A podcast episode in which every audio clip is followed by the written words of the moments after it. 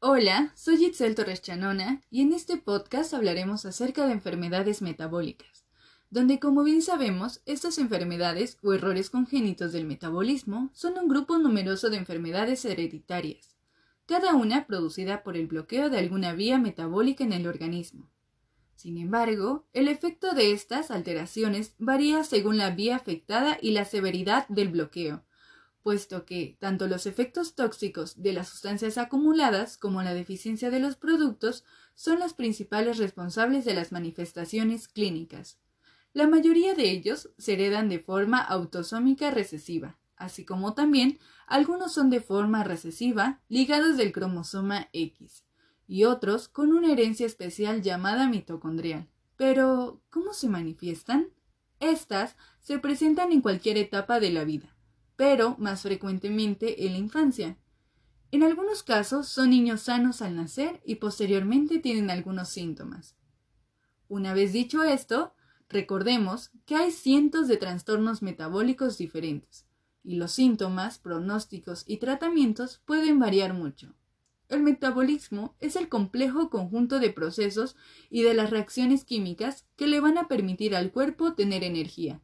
Es por ello que las enzimas y cientos de químicos son necesarios para esto, y si estas enzimas o químicos no están disponibles, se produce un trastorno metabólico. Entonces, podemos decir que existen diferentes tipos de trastornos metabólicos, como aquellos trastornos en los que se acumula cierta enzima o sustancia química debido a que no se puede descomponer. 2. Trastornos que tienen muy poca de cierta enzima o químico.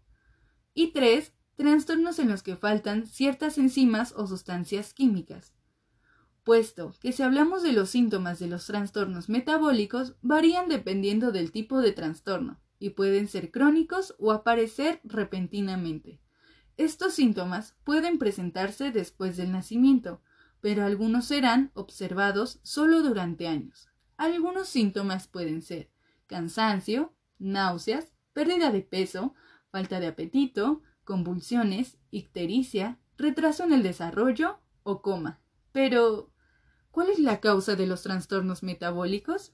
La mayoría de los trastornos metabólicos están causados por el hecho de que solo una enzima no la produce el cuerpo o no funciona adecuadamente.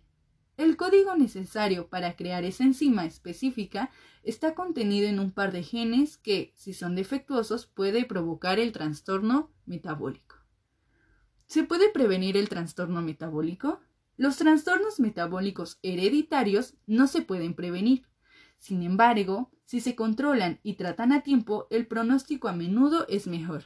Y bueno, enfoquémonos en uno de los trastornos metabólicos, como lo es la diabetes e hipertensión. La diabetes es una enfermedad que se presenta cuando el nivel de glucosa en la sangre, también conocido como azúcar en la sangre, es demasiado alto. La glucosa en la sangre es la principal fuente de energía y proviene de los alimentos. La insulina, una hormona que produce el páncreas, ayuda a que la glucosa de los alimentos ingrese en las células para usarse como energía. Algunas veces el cuerpo no produce suficiente o no produce nada de insulina o no la usa adecuadamente, y la glucosa se queda en la sangre y no llega a las células. ¿Cuáles son los diferentes tipos de diabetes? Los principales tipos de diabetes son tipo 1 y tipo 2. Con la diabetes tipo 1, el cuerpo no produce insulina porque el sistema inmunitario ataca y destruye las células del páncreas que la producen, por lo general, se diagnostica la diabetes tipo 1 en niños y adultos jóvenes, aunque puede aparecer a cualquier edad. Las personas con diabetes de tipo 1 tienen que usar insulina todos los días para sobrevivir. Con la diabetes tipo 2, el cuerpo no produce o no usa la insulina adecuadamente. La diabetes tipo 2 puede aparecer a cualquier edad, incluso durante la infancia. Sin embargo, este tipo de diabetes se presenta con mayor frecuencia en las personas de mediana edad y en los ancianos. Este tipo es más común de diabetes. Los síntomas de diabetes incluyen aumento de sed y micción, aumento de apetito, fatiga, visión borrosa, entumecimiento u hormigueo en las manos o los pies, úlceras que no cicatrizan, pérdida de peso sin razón aparente. Los síntomas de la diabetes tipo 1 pueden aparecer rápidamente, en cuestión de semanas. En cambio, los síntomas de la diabetes tipo 2 suelen progresar muy despacio a lo largo de varios años y pueden ser tan leves que a veces ni siquiera se notan. Prevención. Según la OMS, se ha demostrado que medidas simples relacionadas con el estilo de vida son eficaces para prevenir la diabetes tipo 2 o retrasar su aparición.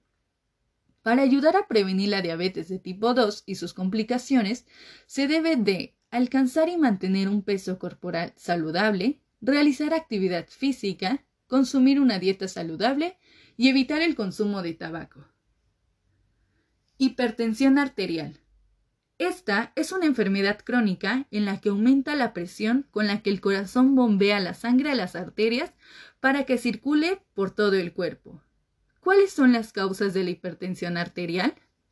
No se han encontrado causas específicas, pero sí existen factores que hacen que corra mayor riesgo de padencia, como antecedentes familiares, obesidad, diabetes, consumo elevado de sal, alcohol, tabaco, falta de ejercicio y estrés son algunos de ellos, Además, a medida que uno envejece, se vuelve más rígido los vasos sanguíneos y cuando esto sucede se eleva la presión.